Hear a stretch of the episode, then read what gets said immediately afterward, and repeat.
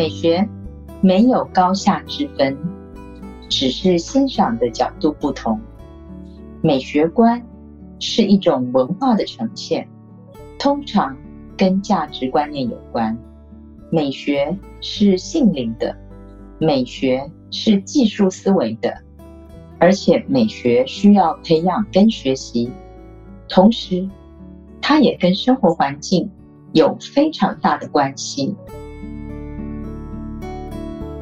联合开帕独享时光，我是主持人李成宇。随着全球疫情趋缓，国境开放，身边不少朋友都已经开始计划出国旅游，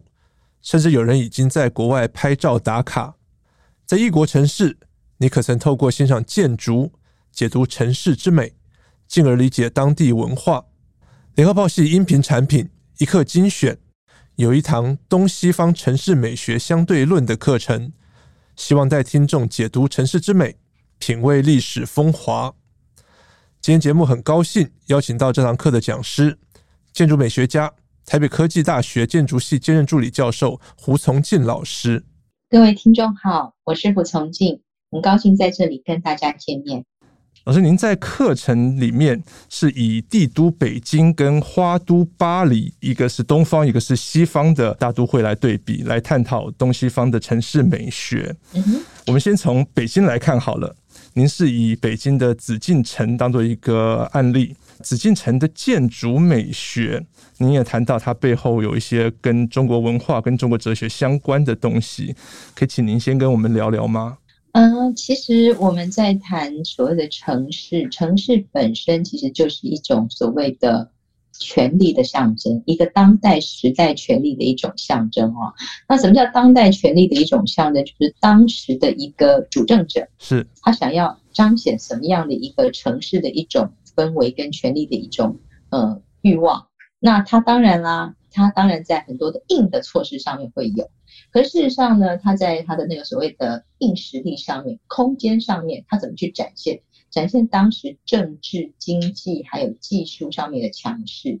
那两个方面，一方面当然是对于如果外来的强敌，它其实事实上有一种所谓的恫吓的作用；另外一方面就是对于他所谓统御的一个子民，嗯，他其实要怎么样能够让他们既能够。心悦诚服，可是当然又诚惶诚恐的这种感觉。所以，其实城市的美学本身，其实事实上它在后来展现。我们再去回溯看一下当时的那个政治时代，你会发现，其实事实上它是一个互相融合的一个观念。它里面包括了文化，包括了经济，包括了当时的文化背景、历史等等。所以我们常说，城市是权力的象征，而且呢，其实，在东方跟西方，也就是因为我们其实对于所谓的权力的这样的一个掌控，其实有一个不同的哲学观，不同的一种呃所谓的呃，应该说是权力的一个造神观哈，所以它那个整个城市的那个整感觉就会非常非常的不同。到了北京，到了这个紫禁城，我们说哦，我们从午门这样子，或者是说我们从天安门这样一路走下去，真的是那种很呃幅员辽阔、占地辽阔，然后高大的城楼，然后高墙，然后以就是一副这种皇家气象。确实，如老师所说，它是一种充满着权力以及对于子民的那种威慑嘛，可以这样讲的那种气势。其实我们来去做两个比较哈，一个其实事实上是，如果说从北京城，或是另外一个大家很喜欢去的那个浪漫巴黎来去看的话，你就会感觉到一件事情：北京城其实它的轴线非常的清楚哈，它其实事实上其实有。九条直道跟九条横的道路，所以其实事实上，这个对大家来讲，走起来其实感觉上那个空间上面就觉得好像整个那个层级非常非常的清楚，嗯，好像从一进到一进到一进，好像那个空间是从。一个一个不同的所谓的统治的层级来去做这样的一个空间的一个想象，是。可是我们却在走花都巴黎的时候，完全就感觉不一样，就觉得哇，非常的漂亮。其实事实上，它是一个所谓的呃林荫大道的这样的一个空间。那这个空间基本上，大家其实在那个地方也感受到，我们当然其实事实上这么多年来，已经其实被花都巴黎这样的一个印象所引导。所以，我们一直认为，其实花都巴黎，其实事实上它是一个非常非常浪漫的一个城市。而事实上，这两个城市其实事实上它都是以当时的政治体系来去做它的一个城市的一个象征哦。那其实事实上我们可以看到，就是说北京帝都它本身其实是会用一种这种九宫格的方式来去做这样的一个设计的一个想象哦。那这个空间其实事实上跟它整个当时在呃新建的时候，其实的整个呃想象是有关的。它整个是从所谓的周礼考工记。来去做整个设计的一个概念哈，因为周礼考考工记基本上其实就是我们整个城市的一个，应该说是你只要看到说是东方的城市，不管是从过去的长安、是洛阳，一直到北京，从周朝开始的时候，还有管子的整个管管理的思想，是其实就一直沿袭了这一件事情。东方基本上完全没有所谓的天子必须要建功的这个概念，这怎么说？怎么说？其实你们发现，我们其实事实上，因为其实所有的东方都是用儒家来去做一个整个礼法的一个根据哦。那其实儒家，我们讲我讲白了，其实它是一个所谓的帝王治国之术，君君臣臣父父子子。其实它要求的是什么？其实以下服上。那为什么我们要把所谓的这个王位继承给所谓的天子？其实上，它是从儒家来去讲，就是说，其实事实上，你必须要有所谓的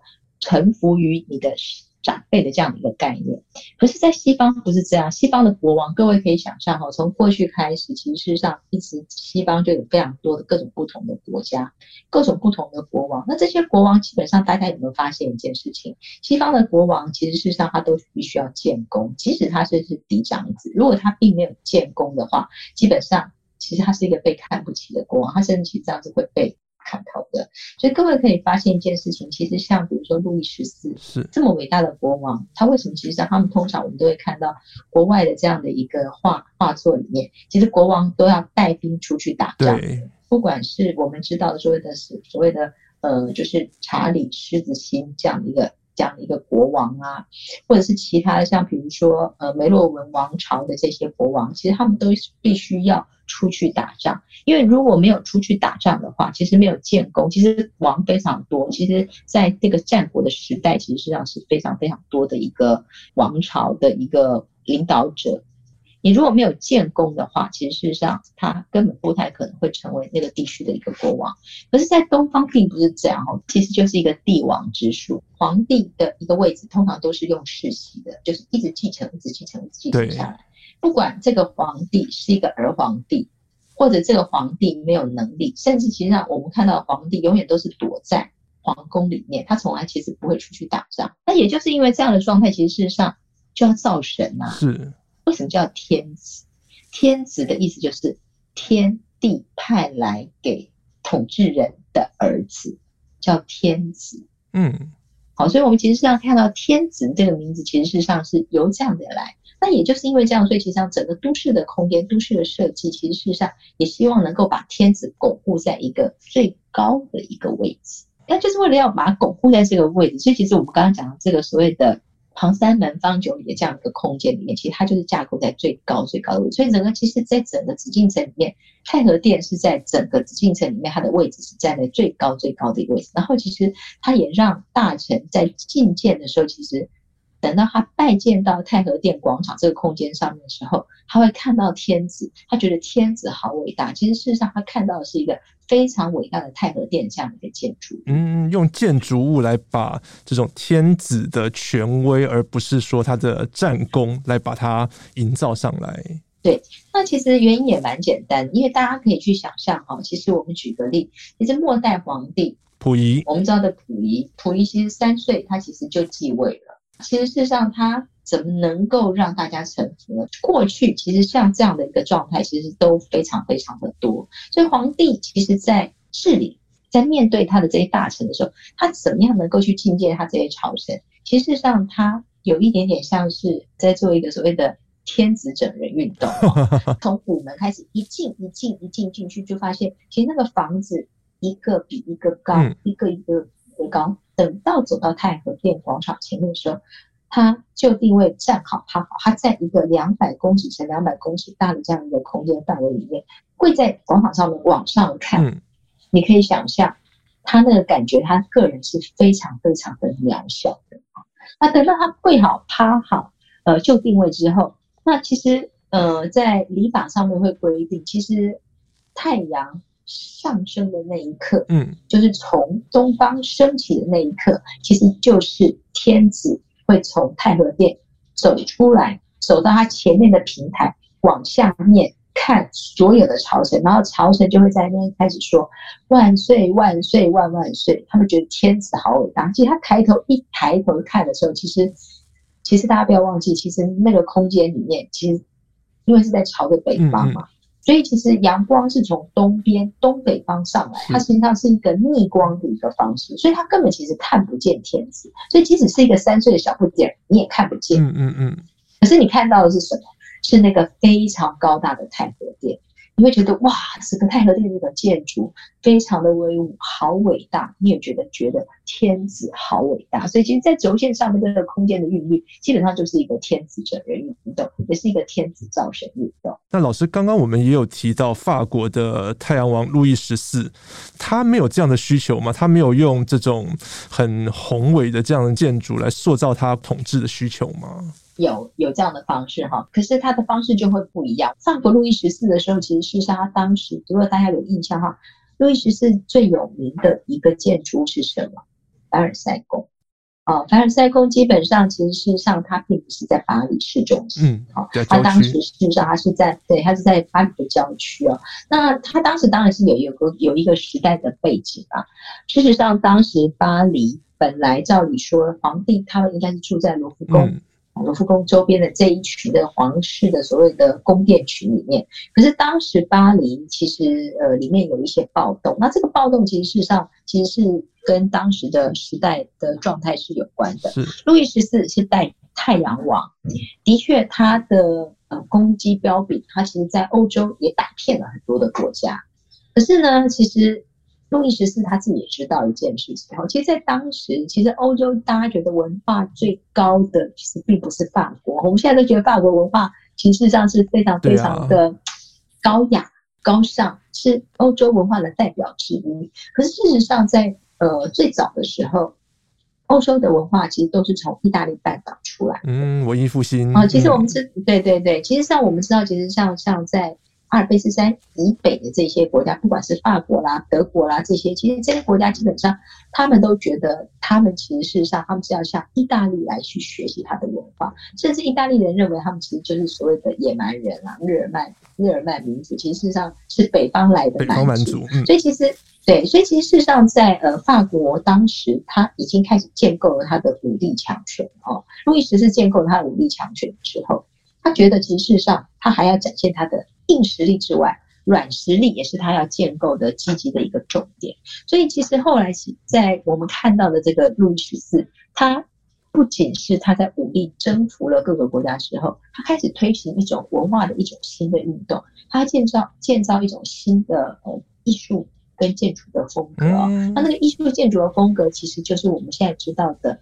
巴洛克风格啊，巴洛克风格的应该说世俗世俗建筑，就是巴洛克式的宫殿，基本上其实际上是以路易十四为代表。那当然，如果巴洛克的建筑如果是以宗教建筑的部分，那当然还是以意大利为主要的一个巴洛克。嗯，那我们回头来讲，就是说，其实为什么路易十四其实事实上要建构一个所谓的宫殿建筑的巴洛克式样的一个代表？原因很简单。其实大家也知道，欧洲其实在过去其实上是政教分离的。是皇帝其实跟教皇常常其实上是有一些武力的一种所谓的争夺跟 compete。嗯，所以你就会发现，就是说，其实呃，我们的路易十四他现在其实他在凡尔赛，他想要建构一个所谓的权力的圣堂。嗯，我们看到的宗教的空间，教堂的空间是是宗教的圣堂。是，这个是属于教皇。那对于他来讲，其实他就想要建建构一个其实所谓的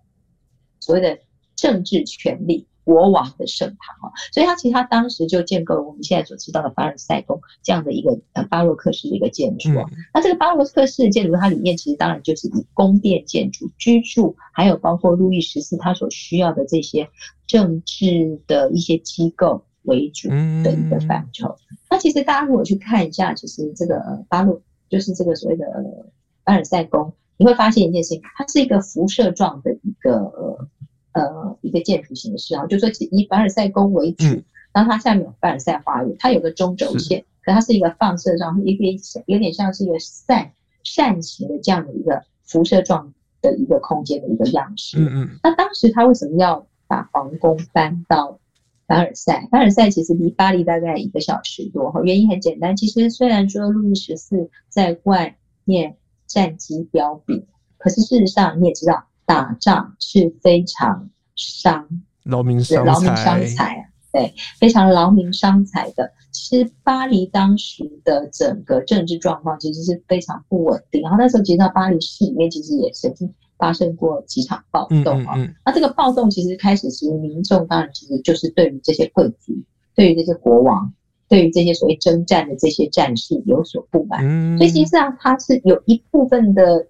理由其实讲的好，就是说我要建构一个新的所谓的政治的一个权力的核心。事实上，它其实就是搬到了离巴黎市以外的这样的一个一一小时这样的一个城市，建构一个新的空间，也把一些它的所谓的呃权力中心的一些重要大臣也搬到这个地方。所以这是我们现在看到这个凡尔赛宫的样子。第一个想法其实当然也是把法国当时这么重要、优秀的一些所谓的呃知识传统，能够拓展在实质空间里面，而且透过这样的方式，希望能够让全欧洲其实都能够学他们这样的方式。那第二个，这就是一个理性思考的一个想法。那这个理性思考，其实当然，其实上大家可以看到这些轴线的空间，讲起来是很好听啊。可是上这个轴线空间，大家有没有发现？从上面往下看一清二楚，嗯，如果你有任何的呃，就是有刺客想要躲在这个林间，你都没有办法躲，是一览无遗，因为你只要站在这个核心的这个一个空间，其实比我们刚刚讲的这个所谓的垂直水平，就是所谓的紫禁城的方九里左三门右三门这样的一个所谓井字形的。它更没有死角，哦，你会发现它更没有死角。那另外一件事情就是说，其实它在这里面的空间，它其实也让不管是它的空间上面、阅兵上面，甚至植栽上面，其实都沿着这个轴线来去排排坐。是所以其实每一个植物，你会看到，其实我们看到像凡尔赛宫，或者是我们看到巴黎的那个林荫大道的树，每一棵树都等距，嗯，排成一个非常漂亮的一个几何的形状。然后你再看这个植栽，就好像你在阅兵一样，好像其实也在向皇帝之意的感觉。连植物、连植栽都要有这样子排列整齐，然后让皇帝阅兵的感觉。回头再来看看比较市中心的，像凯旋门啊、巴黎铁塔这些地标性的建筑，那我们又怎么样从建筑美学的角度来看他们？其实到了花都巴黎哦，大家一定会走一趟塞纳河，对，一定会走一趟 Champs-Élysées，好，一定会到那个巴黎铁塔去看一看。是，那这其实里面有非常多的空间城市，其实都跟古巴黎是有关的哦。那其实大家都知道，其实巴黎最早最早的发迹的一个点，其实就是在西堤岛，嗯、就是几年前失火的圣母院。哦，对，那个地方其实事实上为什么这么重要？因为其实它是所谓的 Notre Dame，它就是真的就是巴黎人的母亲哦。他们其实他们最早其实是在这个西提岛上面，其实巴基的一个小城市巴黎。嗯，然后后来其实才慢慢的，因为人口越来越多，才往北岸，就我们讲的右岸。嗯嗯或者是想往塞纳河的南岸，就是我们讲的左岸两边，其实城市慢慢的发展。那当然比较早发展的部分，还是北岸右岸的部分，就是我们现在知道的这个罗浮宫这一带。那从罗浮宫这边，其实一直那沿着那一条轴线走下去的话，其实它有几个，其实包括你会经过杜乐丽花园，然后经过共共和广场，其实你就会走到了这个我们知道的香榭丽舍大道哦。那这一条大道其实大家都觉得超级浪漫，嗯、超级美丽，尤其是买那个精品购物车的时候，旗舰店不能错过。哦，对，绝对是不行的。那然后它上面的这个所谓的林荫大道，大家看到这个林荫大道，其实也是后来我们现在有非常非常多的城市，其实都是以巴黎的这个林荫大道来去做整个城市的一个规划的一个象征哦。你知道这条林荫大道的宽大概跟台北市的一条路差不多宽吗？就是敦化南路，敦化南路跟仁爱路的林荫道也就差不多七十米宽，所以大家可以想象，就是说这个宽度其实上走在上面是非常的舒服，然后两排的树。嗯，可是事实上，当时在破坏这个城市，其实事实上它在过去。并不是一个这么浪漫的一个想法。其实林荫大道后来在十九世纪之后，也变成了一个现代城市的一个象征哈。那整个开始其实就是从巴黎开始，嗯。可是巴黎的这个呃浪漫花都真的是那么浪漫吗？其实并不是。我可能要讲一个故事。我们现在看到的花都巴黎，其实它是在一八五三年的时候由一个。很重要的一个省长啊，叫奥斯曼哈，奥斯曼他来做的一个整体的规划。那当时为什么其实会有一个这样的一个城市的一个规划的概念？我们把那个时间轴再往前，大概再转转转转转到一七八九年啊。大家如果知道一七八九一七八九年是什么？法国大革命，其实就是对法国大革命的那一年，推翻了我们知道的所谓的嗯路易十六。推翻路易十六之后，其实整个。天下就太平了吗？当然没有啦。其实，在那个之后，其实是让整个法国的这整个暴动不断啊，一波又一波不同的这种所谓的二月革命、六月革命、七月革命，有非常非常多不同的一些革命的一些事件哦。那大家知道，法国的大文豪雨果其实有一本小说叫做。悲惨世界哈，是悲惨世界。其实他讲的其实就是在一八三二年的时候发法国发生的六月暴动。当时的这样的一个故事，那我们其实可以看到，其实不是只有这个暴动，事实上当时的整个政党一直不断的轮替哦。本来他们以为说他们推翻了一个呃，就是皇帝，是。其实会来到一个民主的共和的一个状态，结果没想到来到了来了一个拿破仑一世哦，他想自己称帝，那当然后来又被政党其实整个推翻之后，其实就让反反复复的政变非常多。那其实事实上在那个年代，其实整个巴黎的城市其实也出现了非常多的一些变革，整个应该说世界的这个整个政治文化还有整个经济体系也出现了很大的变革。因为其实那时候已经开始出现了所谓的工业革命。那工业革命之后，大家知道其实上有很多很多的呃工作跟人力其实可以被机器所取代。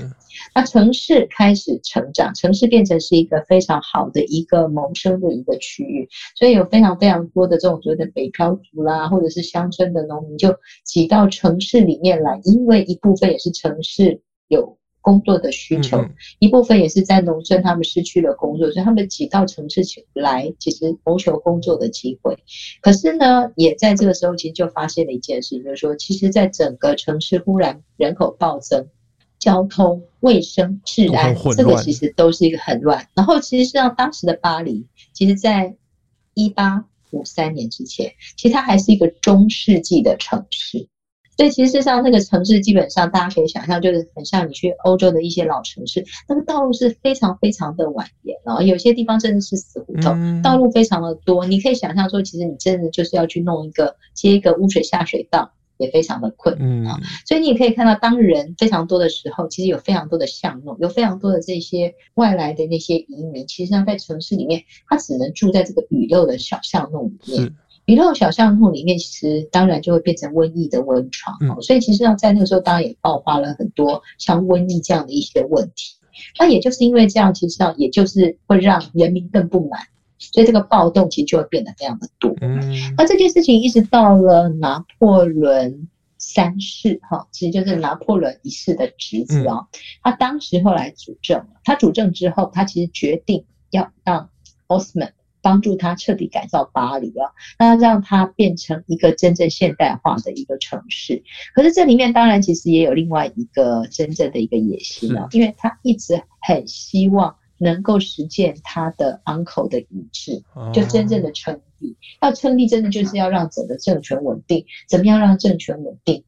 镇压是很重要的。怎么样在未来，其实如果真的城市里面有暴动的时候，嗯它能够让整个城市非常非常快的进入一个稳定的状态，所以其实事实上我们就会看到，当时奥斯曼其实他在整个规划的时候呢，他曾经就是学伦敦的摄政节哈，当时伦敦是因为其实曾经在一六六六年的时候，其实发生过大火，嗯，所以其实发生大火之后的城市，其他的伦敦那个城市市中心，它的整个发展就开始比较新哦，所以它其实里面有一些就是这种所谓的笔直的这种所谓的环状道路的系统，也就比较清楚了。那所以也就是这样，所以其实在呃就是十九世纪四零年代的时候，本来我们刚刚讲说的拿破仑三世，其实他就被流放到伦敦，嗯，所以他很喜欢摄政间，他就希望说把这样的一个空间的一个这种所谓的那种。不管是美学，还有它的一个空间的这种系统放进来，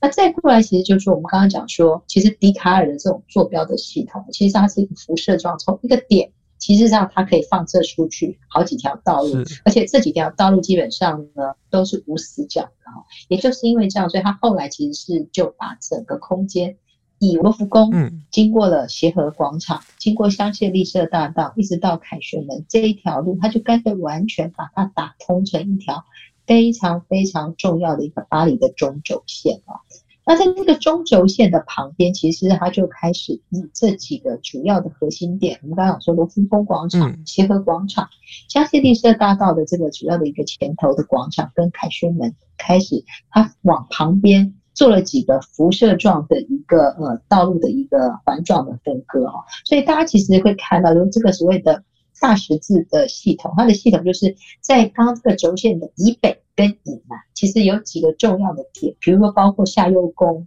巴黎天文台、卢森堡公园，或者是巴黎北站、巴黎东站这几个地方，其实它连的几条主要的大的这个道路。这个道路就连到了我们刚刚，比如说凯旋门啦、协和广场啦、罗浮宫，嗯，然后呢，这几个点其实它就会变成几个不同的三角形的一个辐射带。你如果其实到了凯旋门，凯旋门其实叫做新城广场，也叫做戴高乐广场。你走到凯旋门的上面，从上面往下一看，你就会看到十二道，不是十二道光芒，十二条道路。那这个道路其实上可以其实看到。你最前面这一条最主要的这条，你可以远远的就看到罗浮宫。经过香榭丽舍道，你就看到罗浮宫。那旁边还有几条大道，其实就是接衔接到我刚刚讲，比如说不管是到巴黎天文台、到罗浮宫，呃，到那个卢森堡公园，或者是到巴黎北站、东站的这几个点。那为什么要用这样的方式来说？因为其实要这样的分割，其实在这个中轴线旁边这几个点，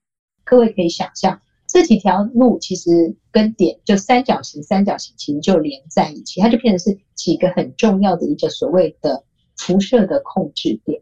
那当巴黎发生暴动的时候呢，很简单，我军队我只要先进驻到中间这条香榭丽舍大道的中轴线。嗯，各位想想看，它的宽度是七十公尺，是马车是不是很容易进来？现在的话，当然就是坦克车就很容易进去啦。他先把两个辐射点先装，一个其实就是在头凯旋门，最后一个很重要的罗浮宫，这两个点先抓好。嗯，把这两个点抓好之后，然后旁边其实我们刚刚讲说，北边跟南边有几个重要的大的点，不管是包括卢森堡公园或者是巴黎北站这几个点，这几个辐射点装好的时候，你会发现大三角形就形成。那其实事实上它其实。就已经可以把几个辐射地带的部分其实控制出来。那其实上，如果中间有暴民的话，其实因为在巴黎有一个非常严格的高度控制的管制哈，所以大家有没有发现，其实，在巴黎的市中心，嗯，房子其实都蛮矮，大概都差不多五五六层楼高，嗯，没有什么高楼大厦。对，它其实有点像是一个碗公型的一个规划啊，它基本上它规划大概就是在市中心，大概从三十五公尺往。周边就是第三个 ring，就是说你如果坐那个巴黎地铁，它有第一个、嗯嗯、第一个 zone，第二个 zone，第三个 zone。你到第三个 zone，就是所谓的它市中心区的这个区，这个大区块是所谓的老城的高度管制区，嗯、最高不能高过五十公尺高的这样一个建筑高度。哦，那其实我们刚讲说，其实，在香榭丽舍大道这边，大概三十五公尺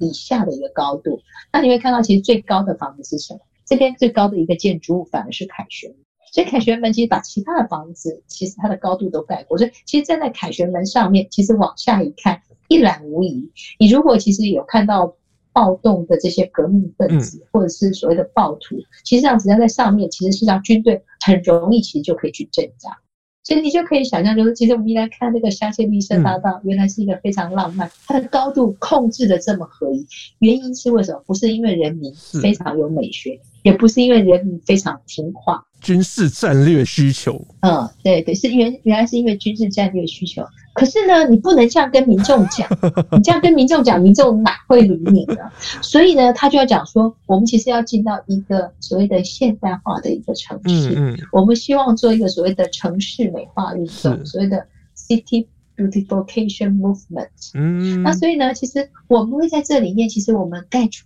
非常漂亮的房子。这个房子会按照我新的都市设计的一个规则，高度呢，其实大概就是五层楼或是六层楼这样的一个高度。然后每一个房子，每一个房子就一个街区一个街区都好。那透过这样的方式，第一个其实上是做都市更新嘛，其实就把原来的一些雨漏的这些小巷弄。或是可以打游击战的巷弄，其实就整治掉。第二个呢，我们其实事实上是一个现代化的城市，所以呢，我们其实未来会有马车会经过，所以我们把道路开得非常大。在道路上面呢，我们种植非常漂亮的双排梧桐树，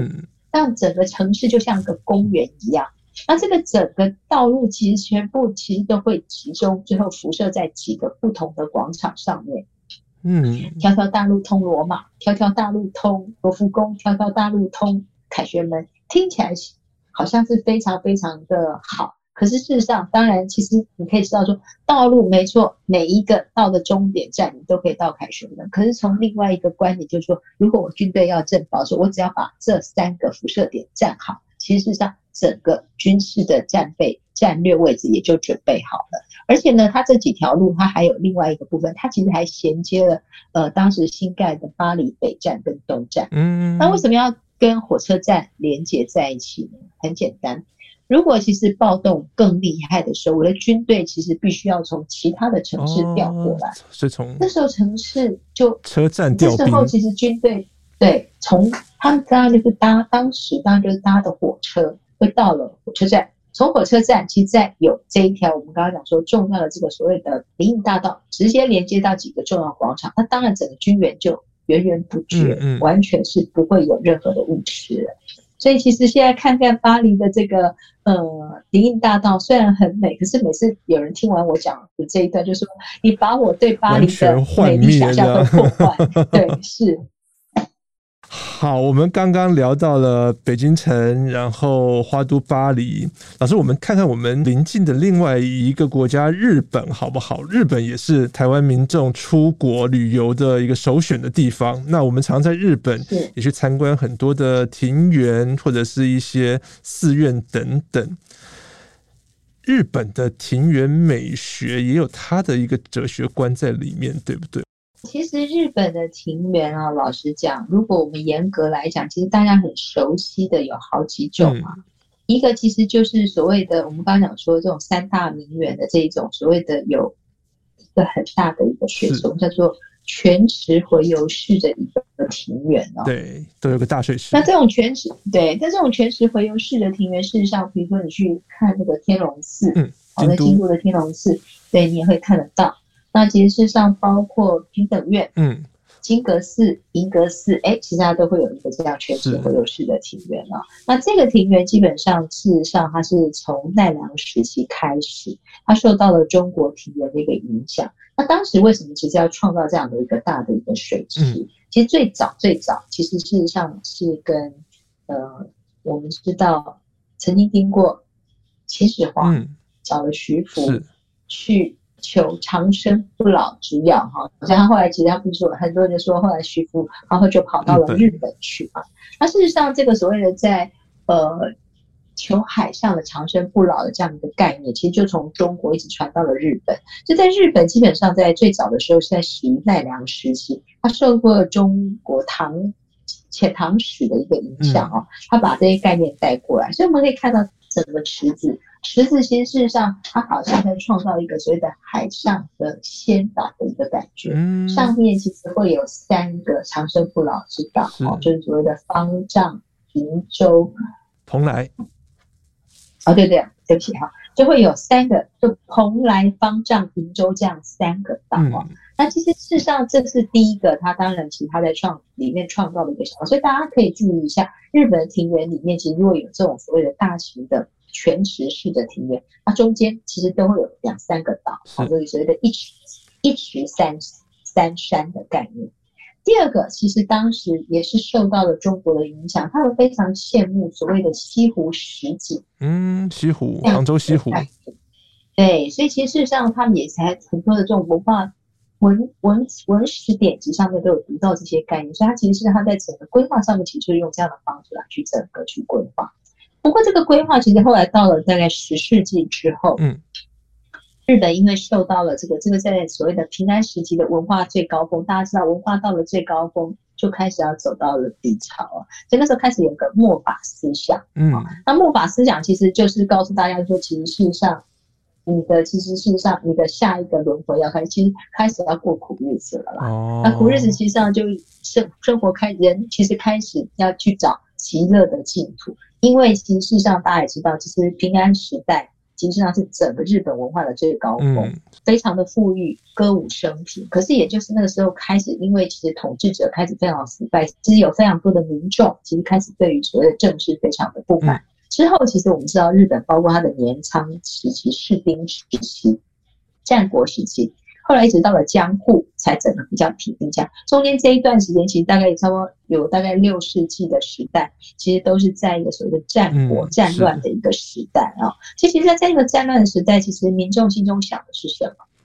我希望到西方极乐净土去。好，那这其实，在那个所谓的佛学里讲，极乐净土其实实上也是有一个非常大的所谓的净水池、净土池。在池上，其实事实上有一个所谓西方极乐世界最重要的这个所谓的阿弥陀佛堂在上面啊。所以后来其实它就变成了一个我们现在知道这个所谓的像天龙寺啊，或者金阁寺、银阁寺这样的一个回游式的庭园。嗯，那庭园这是另外一种，那另外一种日本我们常常看到其实就是。枯山水式的一个庭园哦，那枯山水式的庭园基本上它其实就是一个小小的一块庭园，就在这个所谓的禅宗寺庙的方丈前面。就方丈其实事实上，呃，在我们知道的概念，就是说建筑上面，在日本的方丈其实是什么？是指所谓的这个寺院里面最高的所谓的寺院的主掌人，也叫做方丈。方丈住的地方就叫方丈。那方丈的这个空间前面，其实它会有一块小小的庭院。那这一块小小的庭院是以小做大，它在呼应外面刚刚我们讲那个全池式的庭院。然后在这个小小的空间里面，前面有一个方方的一个空间，比如说像龙安寺的枯山水。那枯山水基本上呢，其实它是有石头跟沙来去做整个设计的一个造型。一样，它的概念是什么？它也也是在营造我们刚刚讲的这个所谓长生不老之地，或者是佛教的净土。那一样上面其实是它会用各种的石头来去暗喻，不管是蓬莱、方丈、瀛洲这三个岛，或者是所谓的须弥山，或者说佛教里面的一些很多不同的典籍的一些想法。哦，所以其实上你会看到枯山水或者上面会有一些一些不同的。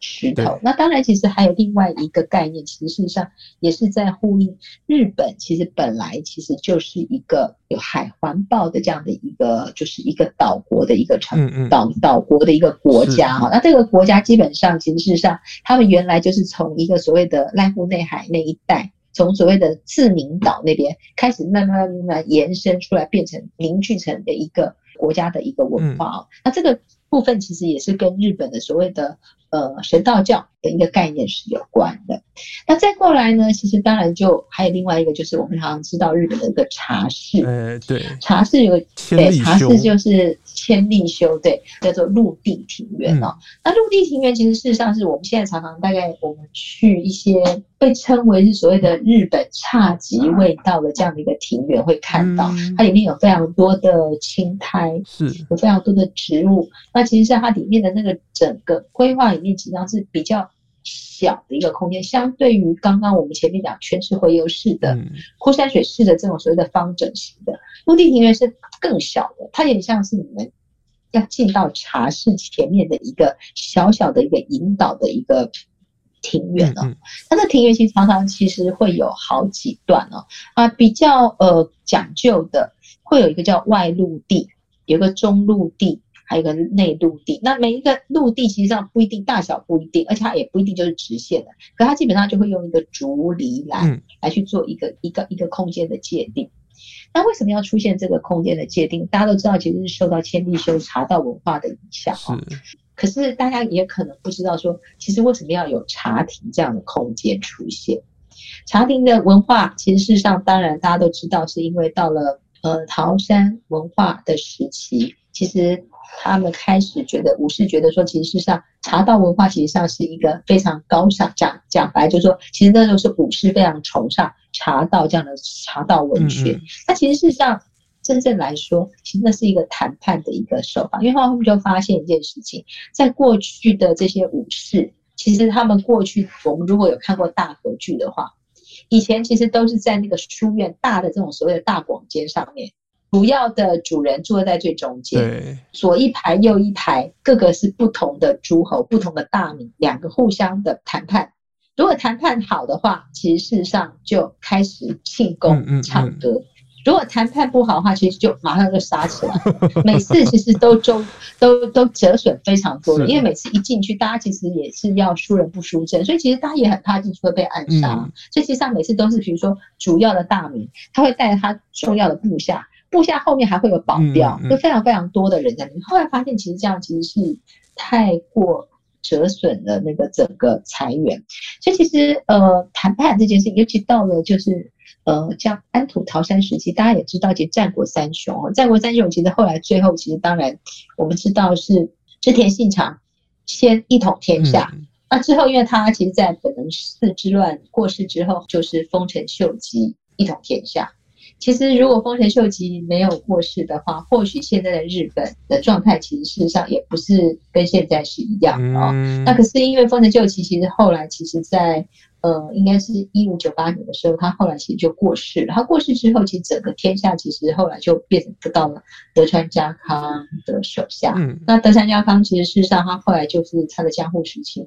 一统两百多年的日本，算算尚未平近的一段的时间哦，那一段时间让日本的文化又发展到另外一个我们现在很熟悉的江户时代的很多美学的一个阶段。可是回头来讲一件事情，就是说，其实茶室的文化其实就跟刚刚我们讲这个战国三雄这个状态是有关，因为当时有非常多的所谓的呃纵横联合的这样的一些谈判。其实如果大家比较清楚一下这种所谓的呃就战国时代的这些。这些文化背景，其实他们很多大名其实才不是真的那么忠心，嗯、他们其实都是非常的现实。是，他看什么时候事态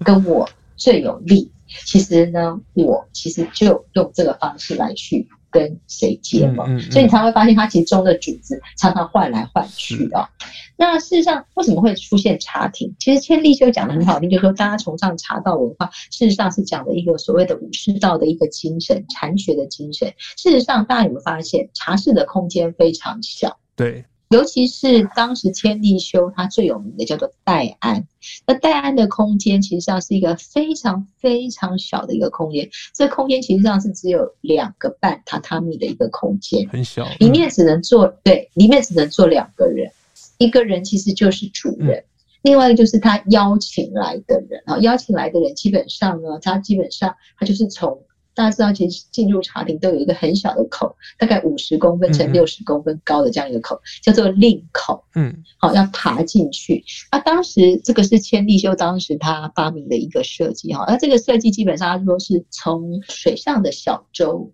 嗯，你要进到当时过去旧的那个小舟，你是不是要走？就要踩到船上的时候是有一个很小一个口，你要头低的进去，它是用这样的概念来去设计这样一个空间。那为什么要设计这样的空间？讲的很好听，就好像说，其实事实上我们好像是进到了一个所谓的水上的船这样的空间，在里面品茶。可是是真正的目的是什么？因为那个口很小，所以各位有没有发现，如果在过去的武士，你身上要藏大刀，要穿盔甲。一个五十乘六十公分大的这样的一个令口的口，你怎么爬得进去？进不去。对，其实基本上整个茶室的空间在当时其实就是一个缴械的空间。哦，什么叫缴械的空间？其实它我们刚刚讲说，其实进到这里面的这个茶室的空间，不管它是我们刚刚讲说戴安的两叠半，后后或者是后来，其实我们看到比较大的茶室空间，可能是一般标准是大概四个半榻榻米的这样一个大小，那空间都非常非常的小。那你看嘛，如果其实假设说有两个大人要谈判，一开始来，你绝对不会一个人就来，嗯、对不对？对，你一定会带着大批的随护，还有你的保镖来。所以呢，他就会说：“哦，我们来茶室谈空间。”当我讲说我要到茶室来谈判的时候，就表示一件事情：一个人来。我们很多东西，对，我们要一个人来。可是当然一开始你不好意思跟人讲说，这样人就说你一个人来嘛。所以他留了一个外陆地，嗯、外陆地就说：“哎，其实到了这个地方，这个是第一个，你的保镖最远的保镖可以在外面这边等。所以那边还有一个叫做外腰瓜，其实就是一个可以坐的凉亭，嗯、你就可以在那个地方。”而且其实他那边在进去之前，他会要求几件事情。第一个，你要先换衣服，你不能穿着铠甲进来，因为我的陆地庭园都很小，你们穿了这么大的铠甲，基本上呢，很容易会把我的这些很漂亮的庭庭园植栽其实都踩坏。嗯、所以呢，其实基本上它外面其实上就会有一个所谓的。挂刀架，你还要把你的刀挂在上面。然后，其实我们会常常看到那个在茶室里面的这些武士穿的衣服，其实都是袍子，嗯，哦，就是其实上并不是铠甲，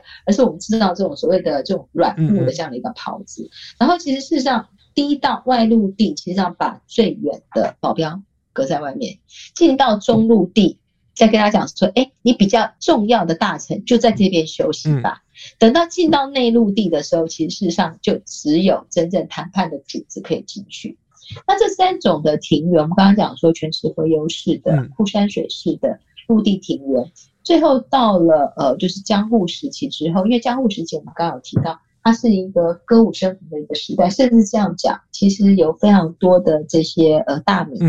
真的都很有钱，其实也他的也都是一方之霸。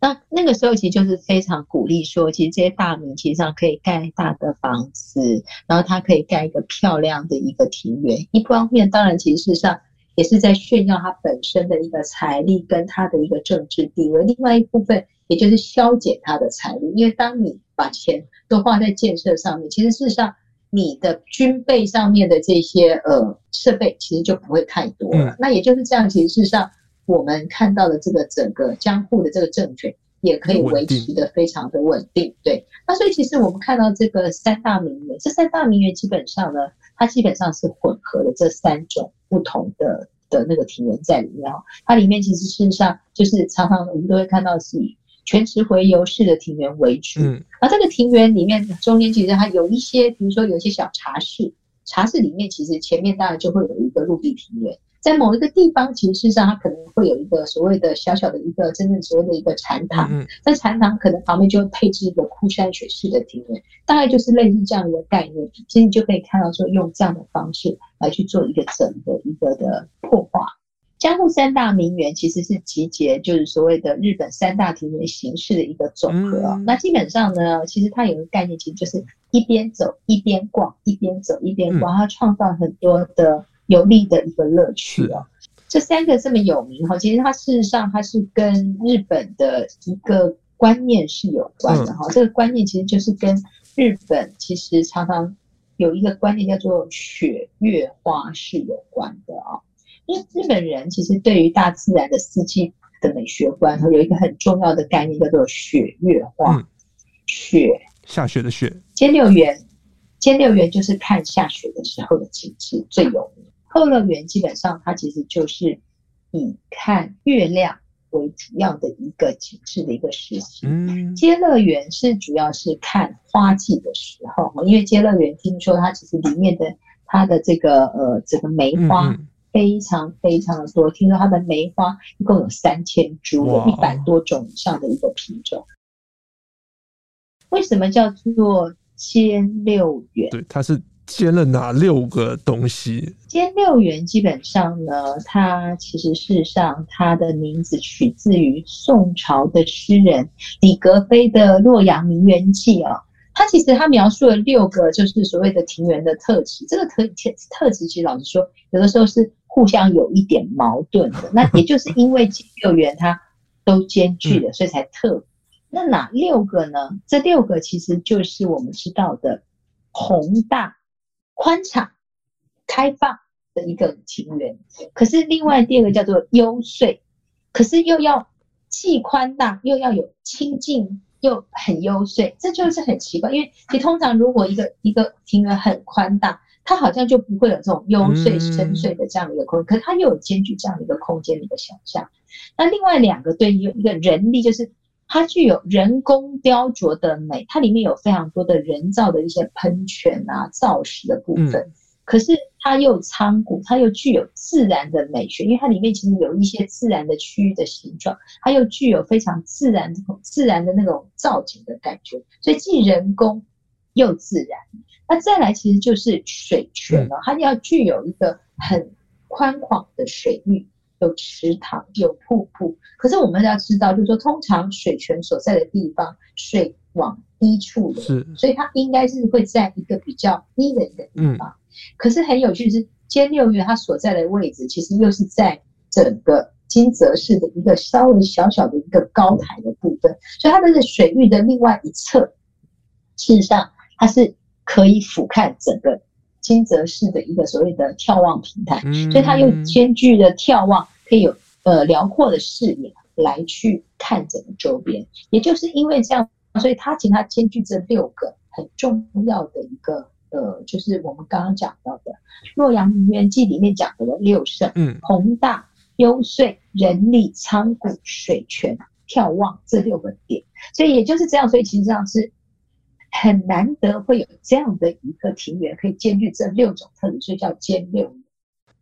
那再过来，其实我们看一下后乐园哦。那后乐园其实事实上一样，其实他们这三大名人的取名其实都跟中国的古典其实是有关哦。那后乐园基本上它所在的位置事实上是在冈山市，嗯、那它的新建的一个城主其实叫做池田正纲哦。那其实呃它的位置比较特别，它是在一个河湾段的旁边，就是说其实它旁边就是在旭川，它其实事实上是冈山城，嗯，就是冈山市有。这个当时池田家有一个很重要的一个天守城哦，叫做冈山城。冈山城是在一个稍微有一点点小山坡的上面，它从上面往下俯瞰，俯瞰到旭川。它旭川其实刚好是在河湾段的部分，其实就是在这个我们讲讲冈山城的旁边。那当时为什么要盖这个后乐园？其实呃有一个原因是因为我们知道，其实，在河湾段有的时候其实是像潮水高高低低的时候，其实可能会潮产生一些所谓的。淤积的一个效果啊，所以其实事实上，为了做一些防水、防洪治水的一个工程，所以当时的这个呃城主其实就找了金田永田啊，当呃对不起，金田永忠啊，就找了金田永忠这个非常重要的一个家臣，帮他建造了这个后乐园。这个后乐园实际上是在旭川的这个所谓的河湾段的中间的一个有点像沙洲上面的这样的一个空间，所以大家可以想象哈，这个呃。后乐园基本上，它是一个它的这个乐园的里面，它自己本来就有它的所谓的庭园的一个所谓的全池的部分。可是除此之外，它外面被旭川包围着，所以它的水域是非常非常多。所以我说月圆月圆的时候，我们在看到这个所谓的呃后乐园。后乐园，你就会发现说，后乐园它的这个呃，这个晚上欣赏月景的时候是最棒，因为它可以映照的水域就很多了。其实呢，它是源自于其实范仲淹的《岳阳楼记》的“先天下之忧而忧，后天下之乐而乐”。那其实像《岳阳有楼记》，大家可以看到它原来的位置，是岳阳楼也是在一个比较稍微高的一个位置，从上面往下俯瞰这个整个水域的部分。那最后一个其实当然就是有关接乐园的部分，接乐园又被被称为花的一个庭园。那其实事实上，接乐园是最晚最晚其实才出现的一个庭园。那他当时的设计者是德川呃齐昭。那他当时他的名字为什么其实是用接乐园这个名字来去做？其实这个他盖的时代其实已经到了比较。接近了这个十八世纪的时候，嗯，那当时是一个比较所谓的要跟一般民众更接近共享的这样的一个时代，所以他当时的这个名字是承袭了孟子的思想哦，古之人与民皆乐，故能乐也。所以他希望这个乐园是跟民众可以一起共享，所以叫做皆乐园。聊了这么多，我们其中谈到了许多建筑，我们聊到了城市，我们聊到了美学跟它背后的一些文化的观念。老师，你可以帮我们讲讲看，您怎么定义建筑美学？通常啊，我会觉得其实建筑是一个非常有趣的一个东西哦。嗯、大家常常都会觉得建筑这个事情好难，真的真的好远。可是事实上，老实说，它是你生活中每天都会碰到的东西。你张开眼睛，你就会碰到，因为你住在一个建筑里面。你去旅行的时候，其实你沿途上面你最不会错过的，其实就是建筑。嗯，你有没有发现？是。是好，所以其实事实上。呃，如果你对于建筑美学能够多一点点了解，所以你在旅行的时候，除了你到了定点的地方，其实呃可以真正参观当地的真正的那个安排的景点。其实，在坐车的那个沿路上，其实你也可以观察到你自己本身对于这个城市的体验哦。那我觉得建筑跟城市的美学，其实事实上它是一个文化的整体的。统合跟当时的文化整体的一个反应哦，因为其实事实上大家知道建筑里面它包括什么？它包括艺术，它包括设计，它包括雕刻，它包括呃当时的工匠技术，它包括当时的在新建的人。他对于这个空间的想法，他甚至包括当时的政治制度、文化的背景，还有技术的思维，还有当时有不有钱哦。所以其实事实上，我觉得建筑它是一个所谓的文化的一个整体。呈现哦，那如果其实事实上，我们可以对于建筑美学的这个部分呢，其实可以从一个比较不同的角度，就不要只是从技术的方面来去看，你可以从它的文化背景，你可以从它的艺术的一个思维，还有它当时在新建的时候，它的背景的观念来去理解，然后透过这个方式再去了解它的建筑当时在当下的时候，它的建筑的技术。还有它所在的区位，它所造成的一些建筑的一些空间的一些样态，你会感觉到非常非常不同的一种体验。就像我们刚刚在讲说，在日本的这些三大庭园，你如果其实事实上只是从庭园的角度去看，就觉得哎，其实每一个庭园其实都是长这个样子。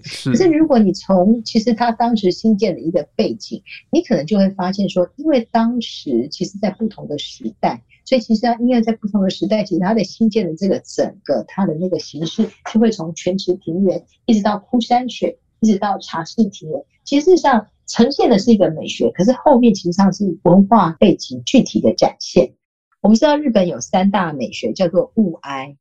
幽玄，还有一个叫做侘寂。好，那这三个美学基本上其实上都是跟日本人本来的一个生活环境是有关，因为大家都知道日本。其实并不是一个非常稳定的一个呃，就是自然环境。他们其实上常常有地震，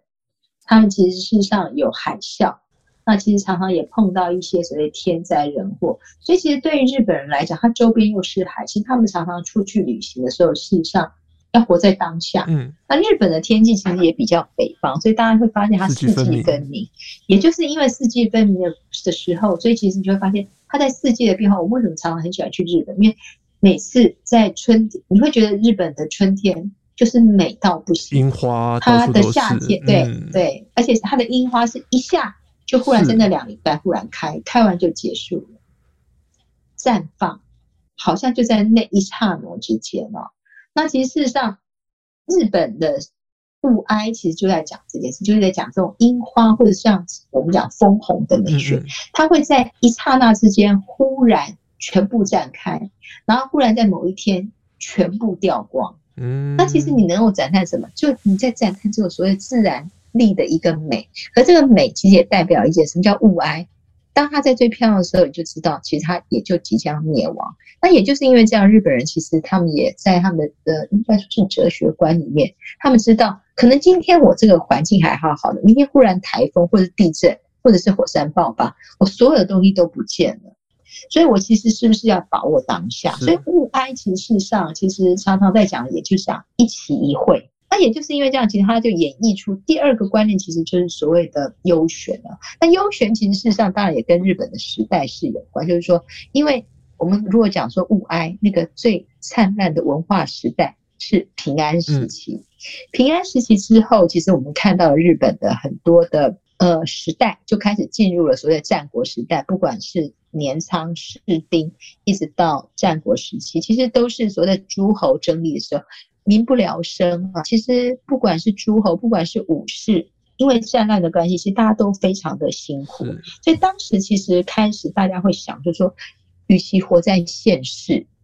还不如真的，其实事实上去期望未来，其实有一个所谓的极乐净土的部分。所以幽玄其实在讲的是一个现实与虚幻。所以他们其实，在幽玄的这个美学，其实常在讲说，到底是你现在活的这个世界是真实的还是虚幻？他其实常在讲一个空间的一种模糊不定的感觉。再过来，其实就是我们讲到这个所谓的侘寂的部分。侘寂其实就是到所谓的这个。呃，就是安土桃山时期啊，侘寂的时间其实事实上在讲就是寻找这种平凡幽静的一种美学。那这个美学其实当然刚刚我们讲说跟谈判是有关，那一部分它也跟茶禅道是有关的，还有另外一部分当然其实事实上也是跟整个当时的社会其实事实上是有关。为什么？因为其实。呃，我们也知道，其实侘寂在讲，其实就是一个岁月时间的美，它讲的是一种平凡朴素的感觉。那我们也知道，其实像整个从平安时期一直打仗，打到了战国时期，其实已经非常的穷了。其实大家其实再也没那么多钱去盖那么多有钱的东西。所以，其实侘寂这个美学当时的出现，其实上也代表了几件事情。第一个，其实上当时的时代，其实事实上。他更没有那么大的经济财力来去做那些事情，可是另外一件事情也代表他推展另外一种新的、更平民式的一种美学，跟物哀讲的那个贵族式的美学。跟后来这种平民就非常的不一样，而这三大美学，其实在日本的这个江户时期，后来就一直被交互的运用。我们也一直看到日本现在，其实你看到的一些日本的旅游的美学，你会觉得这三种美学其实常常都在你看到的日本体验中间都会看得到。比如说，你去看樱花、看枫红的时候，那就是物哀的美学。你其实如果在金阁寺或是在那个水面体验这种所谓的幽玄的那种空间，光跟美之间的关系，或比如说你去京都看那个琉璃光院，它其实会讲的那个所谓的反射倒影的这样一种美。日本非常喜欢讲反射倒影的美学，到底是现实还是虚幻？当你在品茗茶道的时候，或者是你去拿那个所谓的。清水烧的这样的一个杯子，那个杯子手拉胚，其实那种不完美的美学、缺陷的美学，那这个其实要在日本的这种所谓的美学生活中间，跟我们的体验中间，可以交互的去体验跟深度的一种感受。城市是权力的象征，城市美学暗含不同文化的哲学观。下一次你到一个城市，或许可以尝试从它的建筑理解这个城市的文化。跟美学，今天谢谢胡松进老师来跟我们聊建筑跟城市美学，也谢谢听众朋友陪我们到最后。谢谢各位听众朋友，相信你用不同的观点，用不同的视角来去看城市，下一次你到不同城市去旅行，你会有新的不同的发现。上网搜寻 vip.udn.com 到联合报数位版，看更多精彩的报道。